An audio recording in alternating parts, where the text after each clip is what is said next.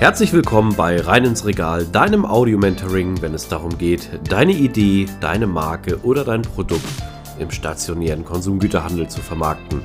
Mein Name ist Ben und mit nunmehr 20 Jahren Berufserfahrung habe ich den Expertenstatus erreicht und ich freue mich, dich auf deiner Reise begleiten zu dürfen. Und nun wünsche ich dir viel Spaß mit dieser Episode. Einen wunderschönen guten Morgen, guten Mittag oder auch guten Abend, je nachdem, wann du da draußen gerade diese Folge hörst. Heute sind wir im zweiten Teil unserer spannenden Serie der Roundtable, zusammen heute mit meinem Gast hier, Leo. Ich freue mich natürlich auch selbst dabei zu sein. Aber Leo, beim letzten Mal ist, glaube ich, das Intro etwas runtergefallen. Äh, Entschuldigung dafür. Ich glaube, an dieser Stelle ist es nochmal sehr wichtig, dich vorzustellen. Leo ist absoluter Experte im Food-Bereich und auch im Produktbereich. Bereich. Ja, und weil Leo natürlich da sehr viel Know-how und Wissen aufgebaut hat über die Jahre, hat das dazu geführt, dass Leo sogar selbstständig als Berater unterwegs ist, sicherlich auch mit einem vollen Terminkalender. Deswegen freue ich mich auch, dass dieser Podcast heute zustande kommt, damit man halt dementsprechend auch für dich da draußen den höchsten Mehrwert generieren kann und natürlich für dich als Zuhörerin oder Zuhörer auch die spannenden Themen, die dich vielleicht interessieren, jeden Tag mitnehmen kann. Aber wer könnte sich besser vorstellen, wie nicht die Person selber? Leo, herzlich willkommen nochmal. Schön, dass du da bist. Ja, vielen Dank. Hallo auch von mir. Ja, ich freue mich auch, dass ich dabei sein darf. Genau, zu mir vielleicht nochmal gesagt, ähm, ja, von meiner Vita her bin ich seit über zwölf Jahren, darauf kann ich zurückschauen, im FMCG-Food-Bereich. Bin Produktmanager gewesen bei Vegans und äh, Projektmanager beim ja, Lebensmittelriesen Stork und habe mein Handwerkzeug da gelernt und gemerkt, wie komplex und auch schwierig der Bereich ist und dass es doch äh, relativ perfekt sein sollte, das Produkt, um am Markt wirklich erfolgreich zu sein. Und dieses Wissen, das gebe ich meinen Kunden in meiner Beratung dann weiter. Ah, sehr cool. Ich glaube, das verbindet uns auch, weil ich habe das ja auch äh, festgestellt. Es ist irre gut, wenn man unterschiedliche Unternehmensstufen auch mal mitgenommen hat. Beispiel, wie du sagtest, äh, deine erste Station auch im Startup-Bereich sicherlich oder als Startup anzusehen. Dann aber auch ein gut situiertes, traditionelles, äh, ich sag mal so sehr altes Lebensmittelunternehmen zu haben. Da hast du natürlich äh, den vollen 360-Grad-Blick. Einen ähnlichen Werdegang habe ich auch beschritten. Und ich glaube, daher kommt auch das coole Format zustande, was wir beide hier haben, wo wir halt dementsprechend dementsprechend uns einfach mal austauschen. Ne, frei nach dem Motto Quick and Dirty über den Roundtable. Ne, immer wieder sehr nice halt, dass wir uns äh, hier zusammensetzen. Ja, und ich glaube, heute haben wir ein spannendes Thema im Gepäck, oder? Ja, ich glaube auch. Das Thema heute ist ähm, In-Store-Marketing. Also alles, was äh, ja, beim Händler selber dann passiert, am POS. Und ja, insbesondere vielleicht nochmal das Thema Zweitplatzierung. Ja, sehr cool. Also da kann ich natürlich auch was mitzusagen, aber du bist natürlich auch dort sehr gut und ich glaube, wir haben hier einen symbiotischen Mehrwert. Ja, In-Store-Marketing, ne? was, was kann man sich da darunter vorstellen? Also am Anfang war mir dieser Begriff natürlich im Englisch äh, auch nicht so unbedingt geläufig und ich glaube immer noch, ähm, dass es natürlich coole TV-Formate gibt, äh, ich sag mal so, so ein Spätmagazin, wo gewisse Tricks und Tipps äh, der Lebensmittelbranche gezeigt werden, die sogenannten auch spontanen Impulskäufe. Aber was kann man sich eigentlich so unter der Headline In-Store-Marketing Marketing vorstellen. Das ist natürlich ein spannender Bereich halt. Ne? Wir wollen das natürlich jetzt nicht äh, riesig ausdehnen. In-Store-Marketing sind ja grundsätzlich alle Maßnahmen, die halt im Endeffekt eine, eine Absatz- oder umsatzfördernde ähm, ja, Eigenschaft haben, dementsprechend, damit natürlich die Kundinnen und Kunden ja, dein Produkt kaufen gegenüber dem Wettbewerb oder halt auch aufmerksam werden auf dein Produkt. Ne? Und bis dahin ist es natürlich eine spannende Reise und es fängt schon mit dem Produkt an. Und ja, welche, welche Erfahrungen hast du denn so im, im Basic-Bereich? Also was, was hast du da so kennengelernt aus deiner Ebene? Ja, ich würde sagen, bei mir ist es am allermeisten das Thema Display auf jeden Fall. Ich denke mal, das Portfolio im In-Store-Marketing ist natürlich groß. Also ich kenne jetzt so typischerweise, dass man halt ja, Displays ähm, hat. Ähm, Wobbler sind so eine typische In-Store-Marketing-Maßnahme. Oder auch diese TV-Screens, die vielleicht man jetzt, sagen wir mal, beim Edeka oder Rewe-Markt hat, wenn man irgendwie aus der Tiefgarage nach oben fährt. Und Ey, das, das war doch jetzt eine Doppelnennung, oder? Das ist ja das Coole an diesem Roundtable. Du hast doch gerade schon Display gesagt, jetzt hast du TV-Screen. Ja, genau. Das äh, klingt sehr gleich, ist aber doch was völlig anderes. Ne? Also das Display ist ähm, ein Aufsteller, würde ich jetzt vielleicht mal anders umschreiben wollen, der ja beinahe so menschengroß da steht im Markt, der so ein bisschen in den Weg reingestellt werden kann und ähm, wo die Ware drauf platziert ist, während natürlich der TV-Screen im, im äh, Fahrstuhl ja einfach dafür da ist, dich schon mal heiß zu machen auf die Produkte. Ne? Da kriegst du das Wetter gezeigt, vielleicht die heißesten News, die gerade unterwegs sind, plus irgendwie auch schon mal ein, zwei, drei Produktwelten vorgestellt, dass du dann gleich im Markt dann, wenn du drauf stößt, schon ja, heiß bist. Ja, cool. Also das ist natürlich super an dem Format. Wir schmeißen natürlich tagtäglich mit Fachbegriffen um uns. Äh, die sind natürlich völlig normal. Aber gerade wenn äh, du da draußen vielleicht am Anfang stehst oder auch schon die ersten Schritte erledigt hast, kann das natürlich immer sehr schnell befremdlich wirken. Das Gute ist, äh, wir versuchen natürlich auch in dem Bereich hier alles so gut es geht dann auch zu erklären, mitzunehmen. Wenn du mal Fragen hast und irgendwo da ein Fachbegriff war oder auch ein Thema war, wo du sagtest, hm, komme ich nicht mit klar, zögern nicht, uns zu kontaktieren, da stehen wir dir gerne Rede und Antwort halt dementsprechend sprechen. Ne? Aber das ist ja cool. Ja, Displays oder sogenannte ne, vom, vom Zeigen, also das ist ja der Ursprung, ne, Aufsteller. Coole In-Store-Marketing-Maßnahme. Absolut, Welch, ja. Welches Ziel kann man damit verfolgen? Ja, also ich denke mal, Displays oder, oder auch Zweitplatzierungen, wie man sie nennt, haben zwei wesentliche Ziele, denke ich, die wichtig sind. Nämlich einmal ist es das Ziel tatsächlich, dass du eine Zweitplatzierung hast. Also wenn du schon mit deinem Produkt, deiner Brand im Regal stehst und da regelmäßig verkaufst, ähm, kannst du einfach durch ein Display nochmal, wie es der Name sagt, eine zweite Platzierung bekommen. Und zwar, sagen wir mal, äh, zum Saisongeschäft. Ne? Also wenn man jetzt sagt, Weihnachten steht vor der Tür, mein Produkt ist auch Weihnachten relevant zum Beispiel hat man vielleicht eine Variante mit einer Weihnachtsgestaltung auf sein Produkt aufgebracht oder vielleicht sogar ist man in die Rezeptur gegangen, hat ein bisschen Weihnachtsgewürze noch mit reingebracht. Dann äh, ja, kann man einfach den Händler überzeugen und äh, fragen, aber das weißt du viel besser als ich, wie das dann genau geht, äh, und sagen, hey, ich habe hier ein Display, das könnte dich in der weihnachtlichen Gestaltung deines Marktes unterstützen kriegt wahrscheinlich auch gute Rabatte noch dazu. Und äh, dann steht man da und hat in der Zweitplatzierung nochmal Aufmerksamkeit ne, und wird vom Kunden nochmal wahrgenommen. Und die zweite natürlich auch sehr wichtige Funktion ist, dass man mit einem Display auch die Erstlistung sehr gut unterstützen kann. Oh. Und das heißt, ja, das heißt also, man ähm, kann die Händler leichter überzeugen, erstmal doch sich ein Display reinzustellen in den Markt, wo die Produkte dann schon mal schön präsentiert werden. Und ähm, wenn der Abverkauf gut läuft, man vielleicht nach vier Wochen nochmal wieder redet mit dem Händler und sagt, guck mal, das läuft doch ziemlich gut, was hältst du davon? Kommen wir vielleicht auch im Regal zusammen. Das sind so die beiden großen Sachen, die ich sagen würde, die Displays einem als Vorteil bringen. Ja, absolut. Also die Vorteile hast du schon genannt, aber bringt natürlich auch einige Challenges mit sich, um nicht zu sagen Nachteile. Also wenn man sich jetzt so einen Supermarkt oder so mal anguckt, dann ist es natürlich so, dass dieser ähm, auf maximale Effizienz ausgelegt ist und auch auf einen ähm, sehr starken Platznutzen ausgelegt ist. Diese, diese Displayflächen oder freistehenden Flächen sind natürlich so groß es geht minimiert.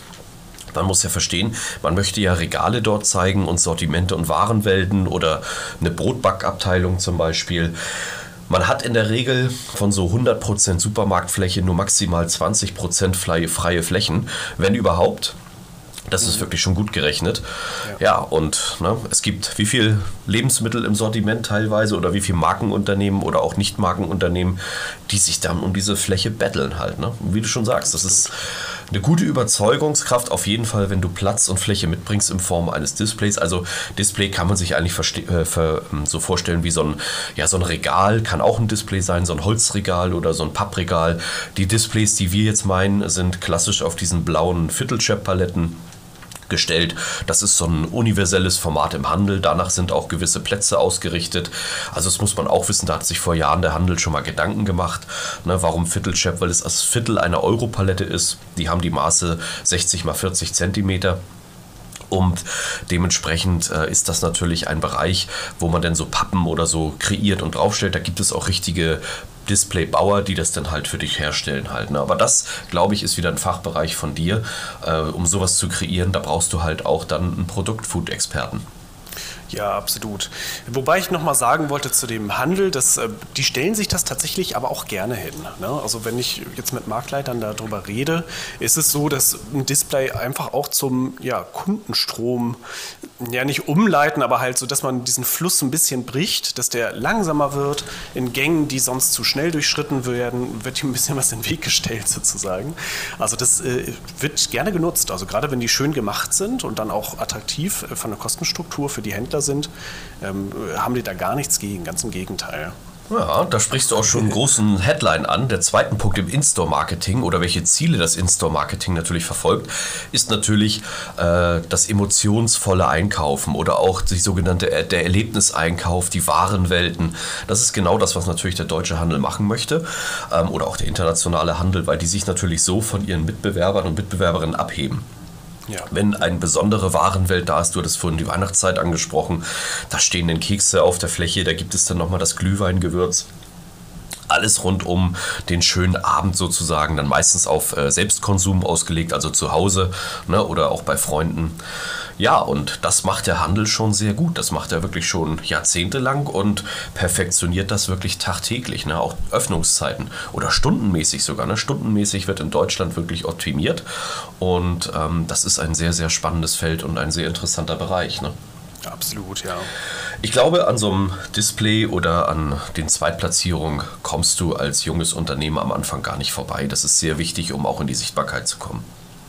Ich denke das auch. Also gerade der, der Schritt ins Regal für ein Unternehmen, das, sagen wir mal, jetzt noch gar nicht gelistet ist bei dem Händler, ist es einfach wahnsinnig schwer. Ne? Die, die, sind hart umkämpft, die Regalplätze. Da überlegt sich dann der Category Manager äh, des Regals, der einfach die Kategorie unter sich hat und mit jedem Zentimeter Geld verdienen will, das drei oder zehnmal wahrscheinlich, ob er jetzt dein Produkt listet oder ob er lieber weiterfährt, wie er das schon hat.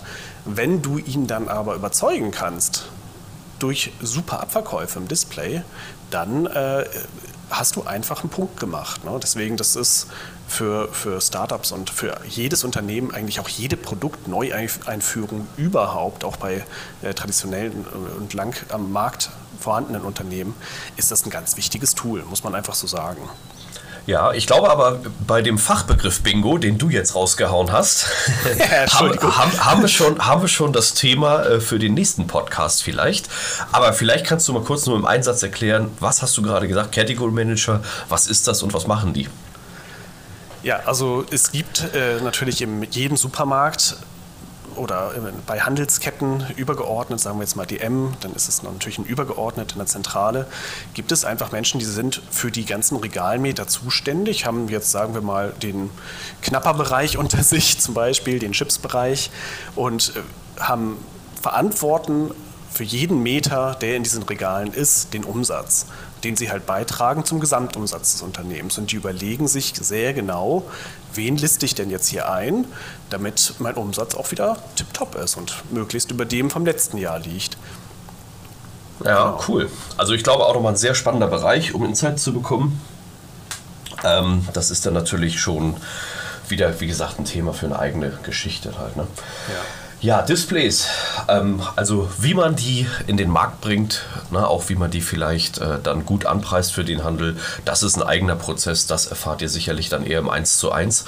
Ähm, das bringt natürlich nichts, das hier so für die breite Masse anzusprechen, weil das immer individuell ist. Also es ist wirklich eine sehr, sehr, sehr große Möglichkeit mit dem Bereich der In-Store-Marketing-Display. Aber halt dementsprechend hat auch natürlich einige Nachteile, die sich mit sich bringen. Ne? Das muss man auch sagen. Auf jeden Fall. Ja, und man kann auch tatsächlich viel falsch machen, ne? dass man, ja, zum ich, Beispiel, ja.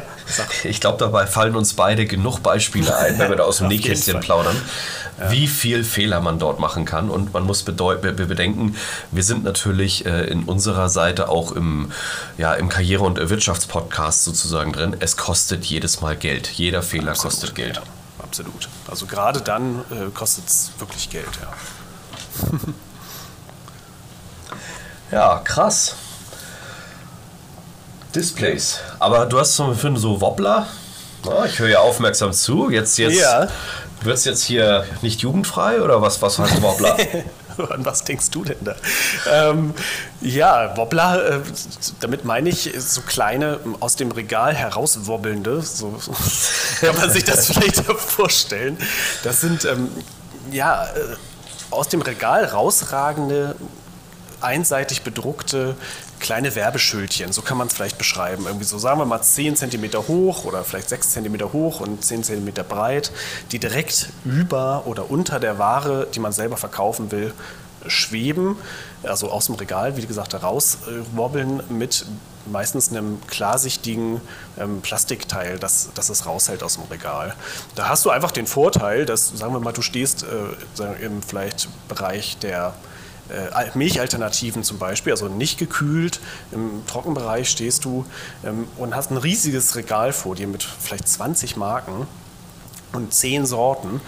Und aus einem Bereich wobbelst du mit deinem Produkt raus, sozusagen. Und es wird nicht besser, aber. Ja, du, du fällst einfach ins Auge dadurch. Ne? Das, du kannst dann schon mal äh, dein Produkt ein bisschen bewerben, vielleicht ein, zwei USPs rauszeigen und äh, die Kunden gucken sofort zu dir. Ne? Was ist denn das? Ja. Hast du, hast, du, hast, du, hast du sehr gut beschrieben. Dankeschön. nee, aber ist ja, ist ja wirklich so, das sind so diese Fachdinger, ne? Also das, das, das, es gibt ja einmal Werbemaßnahmen und Werbemittel. Ne? Und Wobbler ist natürlich ein Werbemittel. Äh, wie du schon richtig beschrieben hast, äh, das hat mal jemand erfunden. Frag mich jetzt nicht genau wer, aber der hat sich Gedanken gemacht in einer Zeit, jetzt festhalten, wo es noch keine Bildschirme und Screens gab. Der hat mhm. sich nämlich gedacht, ich muss es irgendwie schaffen, das Regal ist ja starr. Und wenn ich es schaffe, also da durch äh, bewegte Bilder sozusagen oder durch etwas Bewegung einen Reiz auszulösen. Wir sind ja ständig Reizüberflutungen ausgesetzt im Supermarkt. Und ähm, wenn dann sozusagen irgendwas da sich bewegt und flackert, da guckt das Auge automatisch hin. Ergo fällst du natürlich dann dort mit deinem Produkt auf. Also das ist so äh, das Ziel, was natürlich damit verfolgt und eigentlich um äh, Awareness und Aufmerksamkeit sozusagen zu erzeugen. Ja, ja. Ja, aber krass, ne, dass sowas aus der alten Zeit sozusagen äh, noch übernommen wird immer noch. Also muss man auch ganz ehrlich sagen, äh, sieht nicht jeder Händler gern, wenn man da so alles äh, voll wobbelt, wie du es gesagt hast. aber ähm, ist trotzdem ein wichtiges Tool, was man in seinem äh, Werbeportfolio-Köfferchen haben sollte halt. Ne? Man kann es immer mal anwenden, genau, würde ich auch sagen. Du sagtest vorhin ja auch noch das Thema, dass man so Welten aufmachen kann, auch mit einem Display. Und da kommt natürlich das, das Thema halt dieser Gondelkopf oder Gondelköpfe auch noch ins Spiel. Ne? Das ist ja auch ein ganz, ganz tolles, wirklich Profi-Tool für, für In-Store-Marketing, würde ich sagen. Ne? Wie siehst du das? Ja, also gerade eben stelle ich mir vor, dass ich draußen sitze als Zuhörerin und Zuhörer und jetzt bin ich spätestens in, im Alice im Wunderland ausgestiegen in so Fabelwesen. Wir reden von Displays, wir reden von Wobblern und jetzt kommst du noch mit einem Gondelkopf. Das Na, ist da stelle ich mir so, ja, da stelle ich mir so einen quadratischen Kopf vor, ne, da wo so eine, so eine, so eine Gondel von so einer äh, dementsprechend ähm, ja so einem Riesenrad dranhängt. Nee, lassen wir das, wird nichts. Ähm, genau. Also es gibt verschiedene Spots im, im Markt. Also wir haben jetzt natürlich durch verschiedene Szenen getriggert. Wir haben einmal ähm, äh, das äh, Display ist eigentlich ein Regaltool, weil es eine, eine Regalerweiterung ist. Ähm, die Regale sind ja fest belegt. Der Einzelhandel nimmt sich trotzdem die Freiheit, an sogenannten Kanten der Regale, das habt ihr vielleicht schon mal gesehen, das sind die sogenannten Gondelköpfe, also am Kopf eines Regals, ähm, sich sozusagen äh, irgendwo äh, Zeit zu schaffen um halt dementsprechend dann auch Platz und Raum zu haben, dass halt dementsprechend ähm, Möglichkeiten sind, dass man dort eine Warenwelt präsentieren kann. Ich nehme mal ein Beispiel. In der kalten Jahreszeit ist es so, dass es ja zum Beispiel Grün- und Rotkohl gibt. Und das ist so ein starker Bedarf ähm, der Leute. Das lohnt sich natürlich aktuell nicht, das aus dem Regal zu verkaufen, weil der Bedarf so groß ist. Ähm, deswegen hat man das Problem, dass man mehr Fläche braucht. Und dafür sind diese Gondelköpfe gedacht, um sozusagen auch saisonale Highlights oder auch die Spargelsaison abbilden zu können. Ja. Ja, mir fällt halt auch noch ein, zum Beispiel, dass so, so Marken wie, wie Nivea zum Beispiel, wenn die anfangen, ähm, sich in einem vielleicht relativ trist gestalteten Supermarkt dann ja, dieses, äh, diesen Gondelkopf zu sichern, dann mit einer eigenen Beleuchtung, einer eigenen Farbwelt, dann ist das einfach wunderbar. Ne? Dann hast du vielleicht noch einen Spiegel drin, in den du reinschauen kannst und so weiter. Also da kannst du richtig äh, ganz tolle Markenwelten mit aufmachen, muss man einfach sagen. Ja. Dafür braucht man viel Kreativität. ja. auf jeden Fall einen Produkt-Food-Experten und natürlich auch jemanden, der das Ganze dann rein ins Regal bringt. Das ja, ist natürlich genau. dann ein gutes 360-Grad-Paket halt dementsprechend in der Ebene, um wirklich in die Sichtbarkeit zu kommen, um nachhaltig Umsätze zu generieren. Ja, und das ist, glaube ich, schon ein sehr großer Mehrwert und auch Erfolgsgarant auf dem Weg sozusagen dann dementsprechend seine eigene Marke und sein Produkt zu pushen halt. Ganz genau. Ja, richtig spannend. Ne? Also ich glaube, das Thema, jetzt wo wir uns hier rumgewobbelt haben und äh, über große Köpfe gesprochen haben, ähm, ja, für cooles Format halt dementsprechend. Ne? Also ich muss sagen, bei den Displays mal so eine Anekdote auch nochmal aus der Vergangenheit. In diesen Displays gibt es immer so eine Regel, dass man sagt, man muss unbedingt über die Kniezone kommen weil kein Kunden äh, oder Kunden möchte sie gerne bücken. Äh, die Ware soll ihm quasi in die Hand fallen. Also hat man sich da irgendwann entschieden, dass man halt dementsprechend ähm, sozusagen einen Sockel baut, eine Erhöhung, dass die Ware höher kommt, dass man mehr in Griffhöhe ist. Ja, und in diesen Sockeln, das ist mal bei einer großen Firma passiert. Ähm, ich weiß nicht, ob du ein ähnliches Beispiel hast. In diesen ich glaube, ich weiß schon, wovon du sprechen möchtest, ja. Ja, in diesem, in diesem Sockel war in der Tat mal ein MP3-Player versteckt als Verlosungsartikel. In jedem Sockel, in dem so ein Display ausgeliefert wurde, das war eine sehr hochwertige Spirituose, war unten ein kleiner MP3-Player versteckt. Dementsprechend. Ich sage auch bewusst versteckt, weil die äh, Hersteller und Produzenten haben sich gedacht, naja, wir müssen ja irgendwie diesen MP3-Player in, die in den Markt schicken. Also das ist für so ein In-Store-Gewinnspiel. Äh, dementsprechend also, äh, damit wir Versandkosten sparen, stecken wir das gleich äh, in den Sockel. Und damit das nicht geklaut wird oder so, legen wir das nicht oben drauf, sondern packen das halt in den Sockel. Das Wichtigste war nur, eine Information zu schreiben, dass dort ein Verlosungsartikel im Sockel ist. Weil was macht der Handel in der Regel? Wenn ein Display abverkauft ist oder die Ware nicht mehr so repräsentativ ist, räumt er sozusagen die restliche Verkaufsware raus ins Regal nimmt diesen Pappsockel eins zu eins und schmeißt ihn in die Papppresse. Oh ja. Man möchte gar nicht wissen, auch wenn das jetzt lange her ist, wie viele MP3-Player dort vernichtet wurden. Äh, ich weiß nicht, ob du ein ähnliches Beispiel hast, aber es ist so wichtig, dass man dieses Thema wirklich auch professionell begleiten lässt von Anfang Absolut, bis Ende. Ja. Absolut.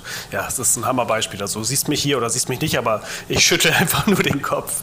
Ähm, tatsächlich, ja, also genau so eine oder eine ähnliche Geschichte ist mir auch schon passiert, ähm, beziehungsweise habe ich miterlebt, nämlich auch, dass einfach Ware im Sockel versteckt ist. Ne? Also das war da die Idee, dass man nachlegen kann. Ähm, oben waren drei Regale drauf. Wenn die abverkauft sind, kann der Handel oder der Händler ähm, die drei Regale abräumen, aus dem Sockel weitere drei Regale rausholen, wieder oben auflegen.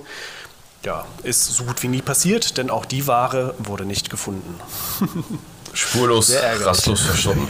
ja. ja. aber ich, ich, glaube, der, ich glaube, deswegen haben wir dieses Thema auch gewählt hier für uns, für unsere Roundtable-Runde. Es ist so wichtig, dass verschiedene Fachabteilungen zusammenarbeiten natürlich auch. Und manchmal ist es nicht mit dem ein äh, ja, Fachgebiet oder auch, ich sag mal so, äh, Produktprofi, Berater, Coach, je nachdem getan. Du brauchst eine Schnittstelle aus mehreren. Und ich glaube, das ist auch ein Thema, was wir hier in der Runde erwirken wollen, äh, dass wir halt dementsprechend auch zeigen, hey, das ist jetzt mal so ein Thema Schnittstellenkompetenz. Du da draußen, wenn du schon in dem Bereich bist, kennst du es vielleicht aus gewissen Meetings. Wenn du da noch gar keine Ahnung von hast und sagst, boah, ich starte jetzt mal voll durch in dem Segment. Es gibt nachher gewisse Fachbereiche, die sind so wie, ja, wie, wie man es früher kennt, wie Schulfächer, ähm, zusammengewürfelt, aber bauen alle aufeinander auf. Und es bringt nichts, wenn man sich wirklich diese wunderbaren, aus Produktmanager-Sicht tollen Displays ausdenkt, wenn sie nicht verkaufbar sind, weil sie halt nicht handelskonform sind oder weil der, der sie nachher verkaufen darf oder soll, sie gar nicht einsetzen kann. Deswegen ist es so wichtig, dass man natürlich eine Schnittstelle und auch einen Austausch hat. Ne? Und ich glaube, Leo, das wollten wir hier einfach auch ein bisschen mal in die Transparenz bringen. Ja, genau. Ja. Kann ich nur unterstreichen. Hm. Ja, sehr, sehr schönes Thema. Ne? Also ich glaube, im 1 zu 1 gibt es da auch sehr viele Möglichkeiten und Profi-Tipps, die man dann noch hat. Wenn ihr da draußen Fragen habt oder auch dementsprechend ähm, gute Inputs oder Insights, zögert nicht, uns zu kontaktieren. Die Kontaktdaten sind auf jeden Fall in den Show Notes. Ne? Und äh, ja, ich weiß nicht, Leo, kann man das schon sagen? Oder wir haben ja natürlich auch das Format, äh, das wir jetzt gestalten, dass man sich über eine gewisse Gruppe austauschen kann. Link findet man in den Show Notes. Ja, kann auch auf ein, jeden Fall sagen. Okay, auch ein, ein sehr spannender Bereich. Da kannst du einfach auf Einladung zukommen. Das ist für dich kostenlos dementsprechend. Du findest dort andere interessante Profis, Gründerinnen und Gründer, die halt dementsprechend vielleicht vor ähnlichen Herausforderungen stehen. Ja, und ich finde es einfach cool, wenn man sich dort im Forum austauscht und das Ganze hat man in der Hosentasche. Also ist ein sehr spannender Bereich halt. Ne? Ja, wir freuen uns über jeden, der, der dazukommt. Ja, also über das nächste Thema sollten wir nochmal abstimmen lassen. Vielleicht machen wir das mal. Wie wichtig ist Category Management? Wie interessant ist das für dich da draußen? An dieser Stelle, denke ich, sind wir mal in der guten Schallgrenze angekommen. Mich hat es wieder sehr gefreut, dass du Zeit hattest, Leo. Vielen Dank nochmal dafür. Auch nochmal vielen Dank äh, für die Insights und auch den Spaß, den wir bisher hatten. Ja, und ich freue mich schon auf das nächste Mal. Ja, da freue ich mich auch schon drauf. Ich bin sehr glücklich, dass ich dabei sein durfte und ja, hat viel, sehr viel Spaß gebracht. Dann das nächste Mal. Dieses Format werden wir auf jeden Fall aufrechterhalten. Dort werden noch einige Folgen kommen in dem Bereich, wenn es wieder heißt, der Roundtable mit Leo und Ben oder auch vielleicht einen weiteren Experten. Man weiß es nicht. Bis zum nächsten Mal. An dieser Stelle möchte ich mich ganz herzlich für deine Aufmerksamkeit bedanken. Schön, dass du bis zum Ende dran geblieben bist. Solltest du meinen Kanal noch nicht abonniert haben, tue dies jetzt, dann wirst du automatisch benachrichtigt, wenn die neuesten Episoden online kommen. Solltest du jemanden kennen, für den dieser Content interessant ist, zögere nicht, mich weiter zu empfehlen. Ich danke dir und freue mich. Bis zum nächsten Mal. Dein Ben.